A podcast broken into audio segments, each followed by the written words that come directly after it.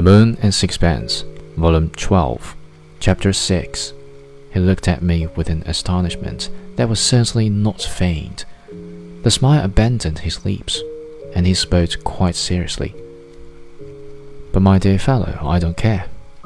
It doesn't matter to penny damn to me one way or the other. I laughed. Oh, come now, you mustn't think us such fools as all that. We happen to know that you came away with a woman.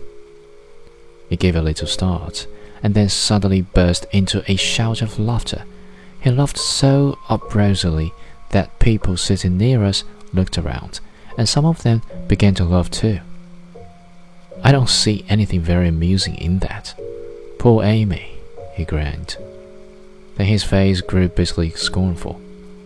What poor minds women have got! Love is always love. To think a man lives only because he wants others do you think I should be such a fool as to do what I've done for a woman?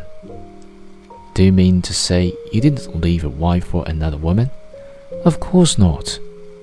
On your word of honor. I don't know why I asked it for that. It was very ingenuous of me. On my word of honor. Then what in God's name have you left her for? I want to paint. I looked at him for quite a long time. I did not understand. I thought he was mad. It must be remembered that I was very young, and I looked upon him as a middle aged man. I forgot everything but my own amazement.